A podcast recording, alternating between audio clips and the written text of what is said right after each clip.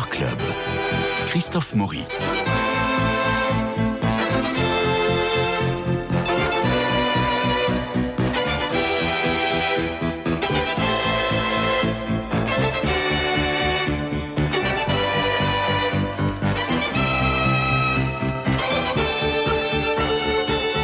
Sayed Haider Raza est présenté à Beaubourg depuis une dizaine de jours et jusqu'au 15 mai.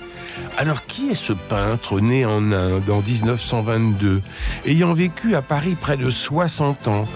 Il meurt euh, en le 23 juillet 1900, 2016 pardon, à Delhi, il va retrouver sa ville euh, presque natale.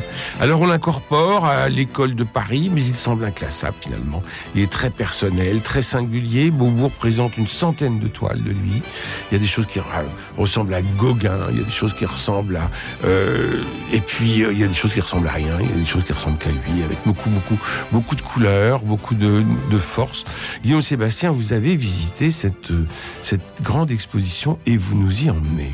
Tout à fait. Et alors, j'allais dire, le, la, la, première raison d'aller voir cette exposition, c'est qu'on y fait une découverte. Ah oui. Alors, moi, j'ai eu, j'ai connu ce peintre, Raza. Vous l'avez rencontré? Oui, je l'ai rencontré il y a une quinzaine d'années.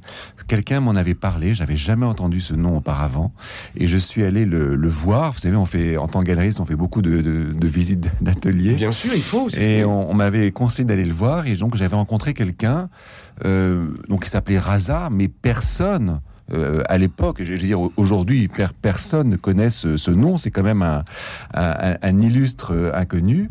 Euh, il était assez âgé, il avait 85 ans quand je quand je l'ai vu. Il, il, vivait ces dernières années en, en France, puisqu'après, comme vous le disiez, il est reparti en, en Inde. Donc c'est une découverte, euh, et, et, je trouve que c'est bien parce que, vous voyez, souvent on se plaint, on dit que ce sont toujours les mêmes artistes qu'on Oui, oui, expose, Picasso, Matisse, euh, et puis les autres. Et là, eh bien, est présenté au Centre Pompidou un artiste dont personne ne, ne, ne connaît le nom. Enfin, c'est bien sûr dans, sauf Lara Vinci, dans, dans, oui, qui était alors, sa galeriste. Bien sûr, mais en, et encore, Lara Vinci euh, l'avait exposé il y, a, il y, a, bien longtemps. Donc, c'est un nom qu'on ne connaît pas et c'est une belle découverte. Vraiment, j'encourage vraiment beaucoup nos, nos, amis auditeurs à, à aller voir cette, cette exposition. Alors, alors, on y va sans aucun préjugé puisqu'on ne connaît pas. Oh, absolument. Donc ça, c'est ça, c'est merveilleux. Pas, donc il faut y aller. L'exposition se tient au rez-de-chaussée du centre Pompidou. Oui. Donc c'est pas l'endroit où il y a les grandes expositions, mais déjà il y a quand même, comme vous le disiez, une centaine d'œuvres, donc c'est beaucoup. Et c'est très intéressant parce que c'est une rétrospective chronologique. Et, chronologique. Et moi, moi, j'adore les rétrospectives oui. parce que, oui, on, bien sûr, on découvre la vie, on, découvre l'œuvre d'un peintre, mais on découvre sa vie. Et très souvent, eh bien, les les les deux sont sont, sont parallèles. Bien sûr. Finalement, et, on rencontre une personne. Absolument. Et donc, euh, donc ce peintre Raza, alors peut-être il faut euh, en parler, euh, lui donner quelques éléments biographiques. Donc, il, il est né en 1922 en, en, en Inde. Euh, son père était forestier, donc il a, il habitait en pleine nature, donc il était très, très impressionné, très influencé par, euh, par la beauté des paysages qui étaient autour de lui. Et, Et son puis, père est musulman. Son père est musulman. Il est d'une famille musulmane. Absolument. absolument. Euh, un peu plus tard, il est allé à Bombay où il a fait des, des études d'art. Euh, oui, parce qu'en qu'en 47, en 47, l'Inde explose. Enfin, euh, prend prend son indépendance. Oui. Et les parents partent pour le Pakistan, qui est la partie musulmane hein, dans le dans ouais. la dans, dans la partition de des populations. Et lui en revanche, il laisse partir ses parents pour le oui. Pakistan et il reste à Bombay. Voilà, il va à Bombay où il, donc, il est dans une prestigieuse école euh, d'art euh, indienne. Alors à cette époque-là, les, les, professeurs sont des, ex, des expatriés euh, qui euh, apprennent plutôt euh, la peinture de façon académique. Vous voyez, mmh, c'est mmh, un peu mmh. ça parce que il faut que les, ces artistes indiens entre guillemets rentrent dans le moule et louent plutôt l'empire britannique que euh, s'intéresser à la modernité déjà naissante dans les, dans les pays européens. Donc, euh, c'est ce qu'il apprend, mais il apprend ça très bien. Et bon, c'est quelqu'un, bien sûr, de très curieux. Et assez rapidement, il forme un petit groupe avec des artistes, d'autres artistes indiens, qui sont aussi des gens, des gens curieux. Et ce petit groupe s'appelle les, les, les, voilà, les artistes progressistes. Ouais, Progressive Artists Donc, ça veut bien dire ce que ça veut dire. Il a, il a 25 ans euh, et donc ce, ce, groupe est un groupe assez euh, euh assez ambitieux qui euh, rencontre des, des intellectuels, euh, qui a envie d'exposer, qui a envie d'aller voir ce qui se passe en, en Europe. il y a quelques expositions qui, qui ont, ont lieu à, à, Bombay, notamment incroyable, une exposition de reproduction de tableaux du musée d'art moderne de la ville de Paris Paris. Ah, c'est formidable comme idée. donc, ce ne sont pas des tableaux euh, euh, de Matisse ou de Picasso qui sont euh, amenés, ce sont des reproductions. Et, et, cette exposition a fait un, effet absolument extraordinaire sur sur Raza. Donc, grâce à ça, il est effectivement en contact avec avec l'art, ce qui se fait en Occident, ce qui se fait en, en France en particulier à cette époque-là. Et en 1950, eh bien, il obtient une bourse du gouvernement français, pas du gouvernement indien, mais du gouvernement français, pour venir en France. Donc, il arrive en France avec pas un sou. On, imagine mal ce que, ce que peut être le. Euh, sont des histoires qui sont assez fréquentes. À l'époque, beaucoup d'artistes sont comme ça euh, venus, notamment de, de Chine, euh, sont arrivés à, Paris. Paris, c'était bien sûr le l'endroit où la capitale où il fallait aller, où tout artiste rêvait d'aller à l'époque, encore aujourd'hui, mais à l'époque en particulier. Donc, sans un sou, il débarque à Paris.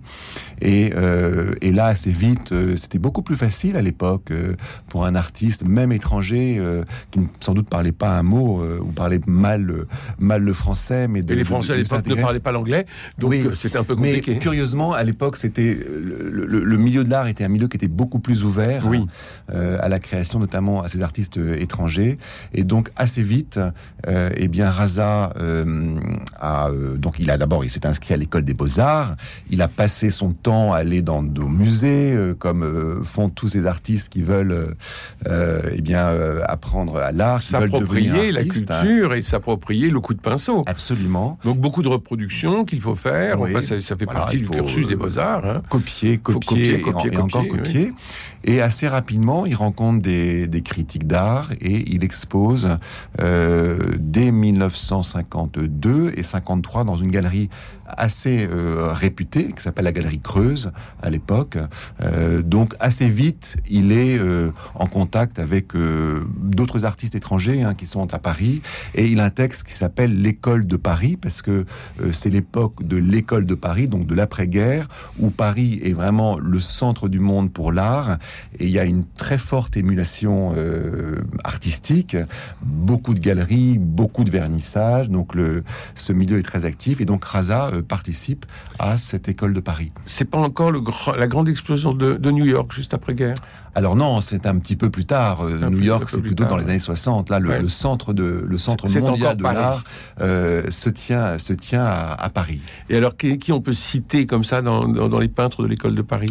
Eh bien, il y a euh, enfin euh, Zaovuki, mhm. bien sûr, euh, Chun. Vous voyez des artistes comme ça qui eux viennent de, de très loin, mais il y a aussi Manessier, des artistes euh, eux, qui sont français. Donc l'école de Paris, euh, c'est, on, dit même la nouvelle école de Paris parce que la première école de Paris, c'est celle de Modigliani, de Soutine, euh, donc des artistes plutôt des années 20. De Montparnasse. de Montparnasse. Là, mmh. on appelle ça la nouvelle école de Paris. Donc qui sont plutôt des peintres réunis autour d'une certaine abstraction. Ce qui n'est pas le cas d'ailleurs de, de, de, Raza, mhm. euh, qui lui au départ n'est pas, n'est pas un peintre euh, abstrait. Alors on rentre dans l'exposition, c'est une rétrospective euh, chronologique. Et que sont ces premiers tableaux, ces premières toiles? Moi, ça m'a beaucoup étonné parce que quand même dans une exposition, même si elle est rétrospective, en général, on enlève les entre guillemets les mauvais tableaux. Oui.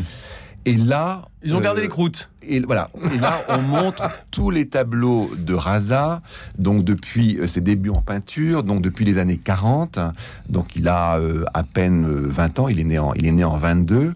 Donc on voit d'abord les œuvres qu'il a faites en, Inde, et ce sont des aquarelles. Alors ce sont des des jolies aquarelles, euh, donc de Bombay, de, de paysages, euh, mais euh, ça n'a rien. C'est très, c'est très classique, c'est hyper classique. C'est le peintre du dimanche. Voilà. Euh, et ensuite, euh, eh bien, on monte ses œuvres euh, quand il arrive à Paris. Euh, et, et- là, c'est vrai. Alors, le début d'exposition, donc les années euh, 40, les années 50, euh, c'est quand même. On, on sent que c'est un peintre qui s'est imprégné de, qui, qui est une éponge. Oui. Euh, donc, on, on retrouve Bernard Buffet, euh, un peu de Bernard Buffet, donc une sorte de, de, de, de peinture très très réaliste, un peu un peu sombre. un, peu Euh, Van- un peu de Van Gogh ou de Gauguin dans ce, dans oui, ce, donc ce sont des, des paysages, dans ce paysage ce sont des- breton. des, hein. maisons. Enfin, il y a, il y a vraiment, il y a, a- il y a rien, rien d'extraordinaire quand même quand, quand, quand on voit ça. On, on a vraiment cette impression qu'il il, il se cherche. C'est vraiment ça. Il, il se cherche. Il, va avoir des expositions. Il va dans les musées. Il rencontre ces autres artistes euh, français ou autres qui sont euh, autour de lui, qui- qu'il côtoie. Il donne pas l'impression d'être enragé. On a l'impression d'un, j'allais dire d'un hindou très doux, oui, euh, très sage, qui euh, qui regarde, qui s'applique, euh, qui est assez scolaire au début, il faut le dire. Et puis on sent qu'il s'imprègne de tout ça Oui. avec une forme de de docilité. Oui. Voilà, il, il- il rentre dans le moule. Et puis après, il- alors après, il va faire autre chose. il, et ça, il s'imprègne, euh, mais il a quand même, euh, on est en 50, donc il a une trentaine d'années. Donc Mm. euh, parfois des, des artistes, notamment les plus grands, ont déjà une œuvre qui est assez singulière quand ils ont euh, 25 et 30 ans. Ce qui n'est pas le cas. Enfin, moi, j'ai- trouvé, j'ai trouvé que c'était les, les premières, ces, ces premières œuvres que l'on voit ne sont pas, ne sont pas extraordinaires. Mais c'est tout à fait intéressant de voir ça. Alors, il obtient un prix très réputé en 1956, qui est le prix de la critique.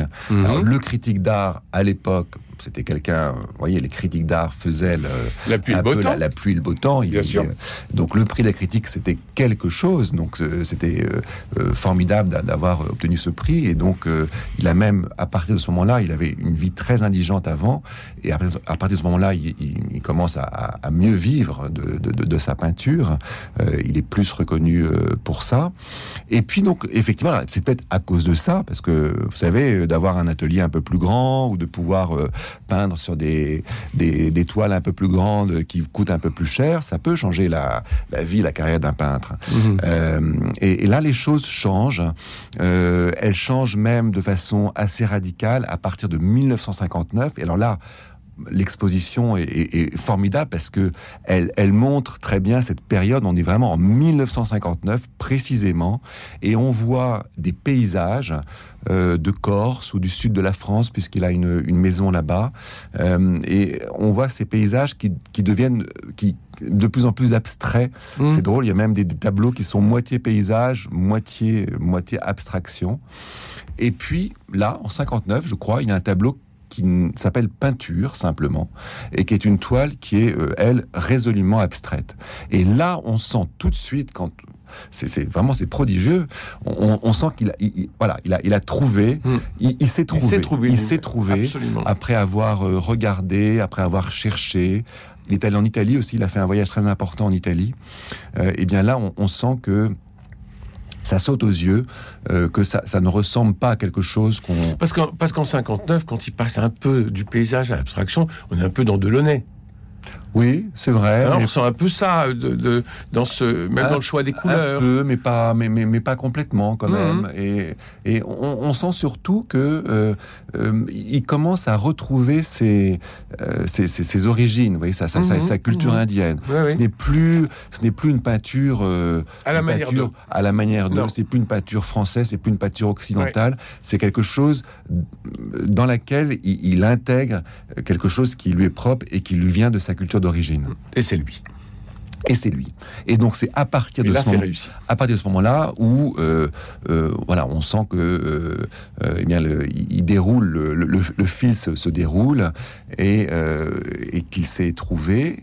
Alors il, il, non seulement il s'est trouvé, mais il, il, se retrouve en, retrouvant ses origines. Donc à partir de ce moment-là, Raza va retourner régulièrement en, Inde, euh, pour euh, donc chaque année, quasiment chaque année, et, euh, et on sent donc de plus en plus cette peinture devient de plus en plus une peinture, une peinture indienne. Alors, c'est, je suis désolé, je, je, j'emploie sans doute des, des, des, mots un peu un, un peu maladroits, mais mais mais c'est un peu ça quand même. On, sent, c'est une, voilà, c'est pas une peinture euh, euh, qui est euh, une peinture de l'école de Paris. On, on, sent qu'il a vraiment intégré l'école de Paris, mais euh, il, relie sa culture d'origine avec notre culture occidentale. Mais vos, vos mots ne sont pas euh, maladroits, Guillaume Sébastien. On est devant une inconnue, on est devant une œuvre inconnue, on est mm. devant un peintre inconnu, on est devant une personnalité que l'on découvre petit à petit à travers son histoire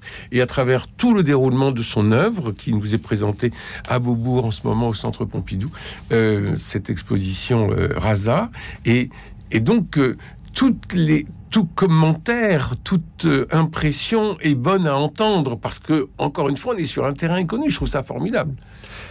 Et donc là, il y a une magnifique série de, de toiles euh, qui sont. Euh, on a quitté les petits formats hein, du, du, début. Ce sont des, des, grandes toiles, des grands formats, euh, avec des couleurs extraordinaires, des rouges, des, des, des, oranges, des orangés extrêmement puissants.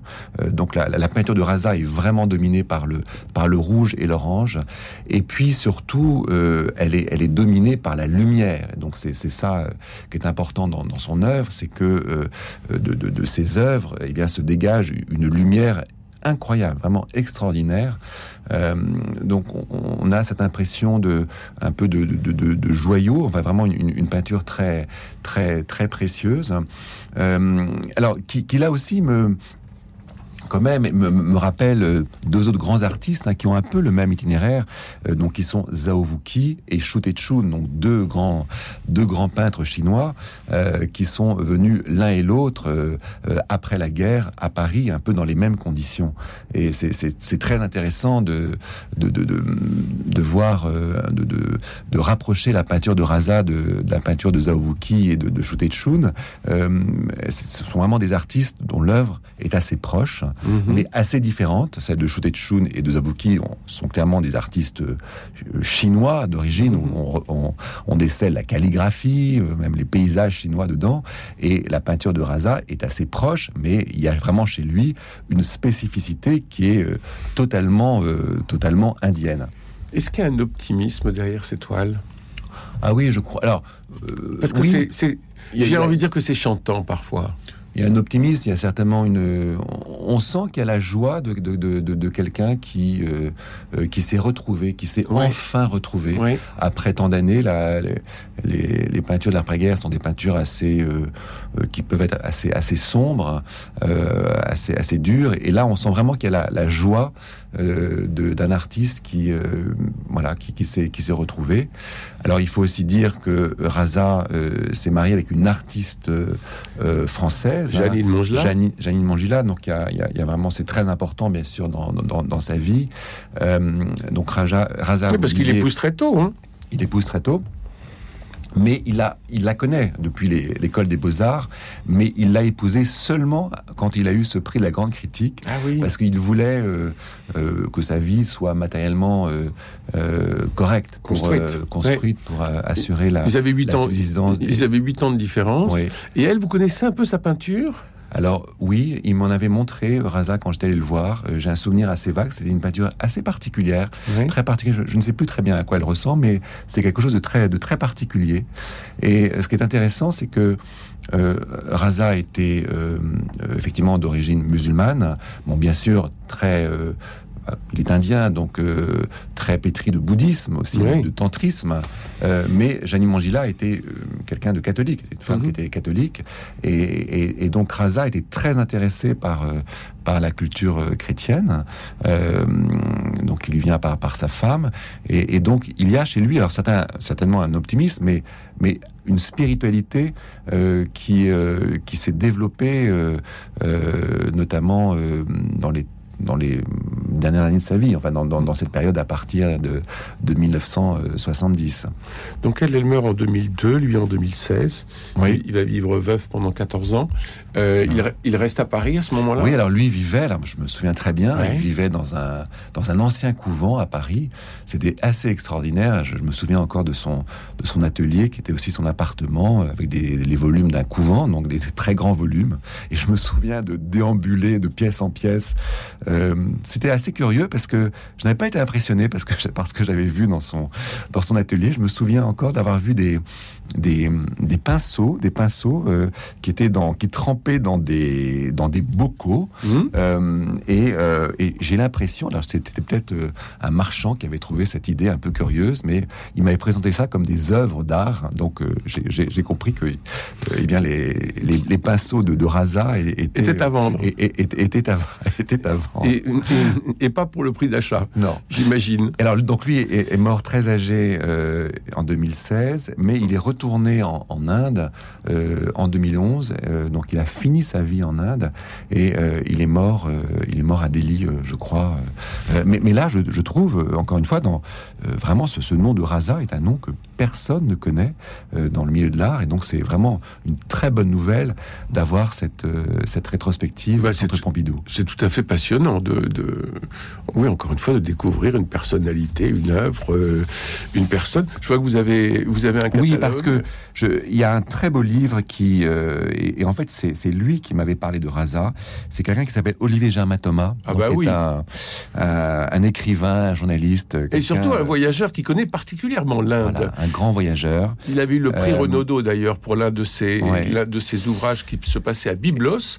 Et sinon, il a fait euh, beaucoup de livres sur euh, l'Inde. Et le, son dernier livre est sorti il y a trois mois. Il fait partie des des, des, des choses dont j'aimerais parler. Euh, Et, et donc, il a, il a écrit une monographie euh, sur, euh, sur Raza. ouais. Euh, donc qui, qui présente le, la, les dernières, la dernière période de, de, de cet artiste euh, sur les mandalas. Euh, donc c'est une période où là il y a beaucoup, les, les- il y a beaucoup de formes géométriques. Hein, euh, donc c'est autour du mandala, euh, autour du, bin- du bindu aussi qui est, qui est On une dirait de l'herbin. Ah, ah, Absolument, oui. Et, donc euh, Olivier Germain Thomas a écrit un magnifique texte euh, dans ce livre qui Ah, est une bonne plume. hein. Très facile à lire, pour une pe- personne qui ne connaît pas l'œuvre de Raza, qui va voir cette exposition. Et moi, je, je conseille de, de, lire ce texte, ou si possible d'acheter le, livre si on arrive à le retrouver, qui est édité chez chez Albin Michel, euh, parce que Benjamin Thomas évidemment connaît bien l'Inde et il connaît bien euh, aussi la peinture euh, de façon générale, et il- arrive très bien à, à expliquer comment cet artiste qui est arrivé à Paris dans les années 50 a pu construire cette œuvre qui est une œuvre donc où l'Inde rejoint le re- rejoint l'Occident, rejoint l'art occidental. Mais J'espère que Albin Michel ressort ce, ce livre euh, à, grand, à grand tirage dans le cadre de cette exposition Raza, parce que Raza, décrit par Olivier Germain Thomas, ça doit être formidable. Euh, il nous reste quelques minutes. Alors moi, moi je voudrais euh, vraiment reparler à nos auditeurs de l'exposition Poussin à Lyon. Oui, Donc Poussin et l'amour, euh, elle se termine le 5 mars. donc c'est demain. Voilà. euh, donc euh, Prenez le TGV. Voilà, c'est merveilleux. euh, c'est un, un sujet qu'on connaît pas, qu'on connaît mal chez, chez Poussin. L'exposition Ah est, bah, est- magnifique. On, on verra plus ça, enfin, Mm. ou pas ça. euh, Chaque exposition, c'est un. Il faut y aller parce que on, on ne la revoit plus avant, euh, avant 50 ou Mais oui. 60 ans. Donc, oui. il faut vraiment une vie longue pour les revoir. Euh, donc, euh, vraiment, j'encourage mes auditeurs à aller voir, en tout cas, de voir le catalogue de cette magnifique exposition sur Poussin et l'amour au, au musée des Beaux-Arts de Lyon. Et le catalogue de mémoire, il est publié chez qui? C'est Gallimard qui s'en est occupé? Vous en, vous en souvenez Je pas? ne sais pas, mais en tout cas, il est très épais, plein de textes et plein de toutes ces, les photos, des de ces tableaux merveilleux. On va essayer, on va essayer de trouver ça, euh, certainement. Je, on n'a pas beaucoup de temps, mais euh, la TVA, on en parle? Alors oui, c'est un sujet un peu technique, euh, un sujet européen où effectivement la comme il faut tout harmoniser, paraît-il, en Europe, eh bien, euh, les galeries françaises bénéficient depuis pas mal d'années d'un TVA, d'un taux de TVA qui est favorable, donc qui est bas. Merci, ce qui leur a permis, absolument, ce qui leur a permis, ce qui leur permet de, de vivre et même le, le marché français euh, de l'art, c'est beaucoup développé grâce à ça. Je vais dire heureusement, parce que le marché de l'art français est un marché quand même qui est difficile, qui souffre depuis longtemps. Et là, on veut euh, harmoniser le taux TVA avec le taux européen, c'est-à-dire passer de 5,5 ou 7 à 20. à 20%.